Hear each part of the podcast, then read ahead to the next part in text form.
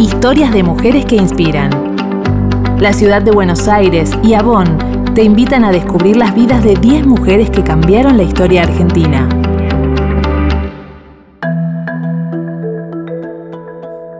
Emma de la Barra.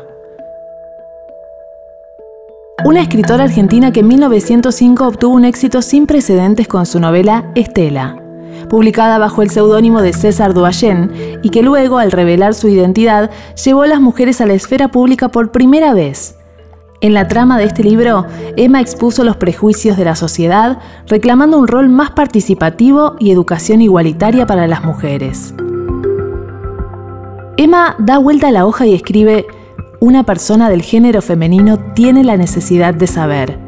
Se frena y tacha la frase. Escribe de nuevo, una persona del género femenino tiene derecho a saber algo más que Colón descubrió América. Ahora sonríe satisfecha y se acomoda en el sillón mientras mira a la calle. Es el año 1905 y está a punto de terminar su novela Estela.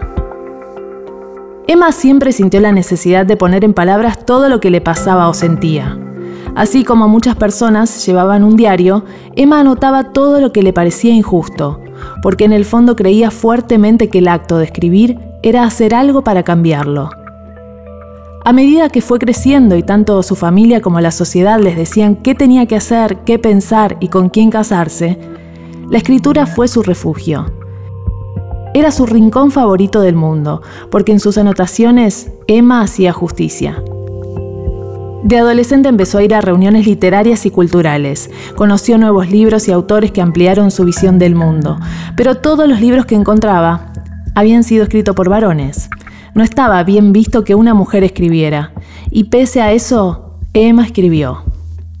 Pasó días enteros volcando sus pensamientos en dos personajes mujeres que se convirtieron con los años en emblemas de una lucha, Estela, que representa lo que debía ser una mujer de la época, y su hermana Alejandra, una heroína moderna que se nutría de los libros y la cultura y cuestionaba todo.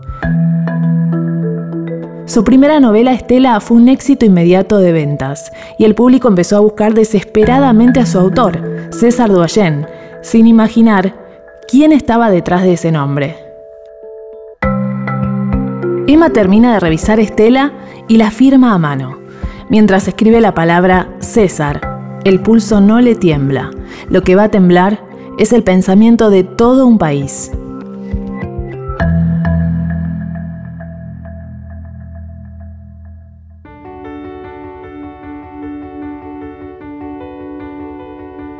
Historias de mujeres que inspiran.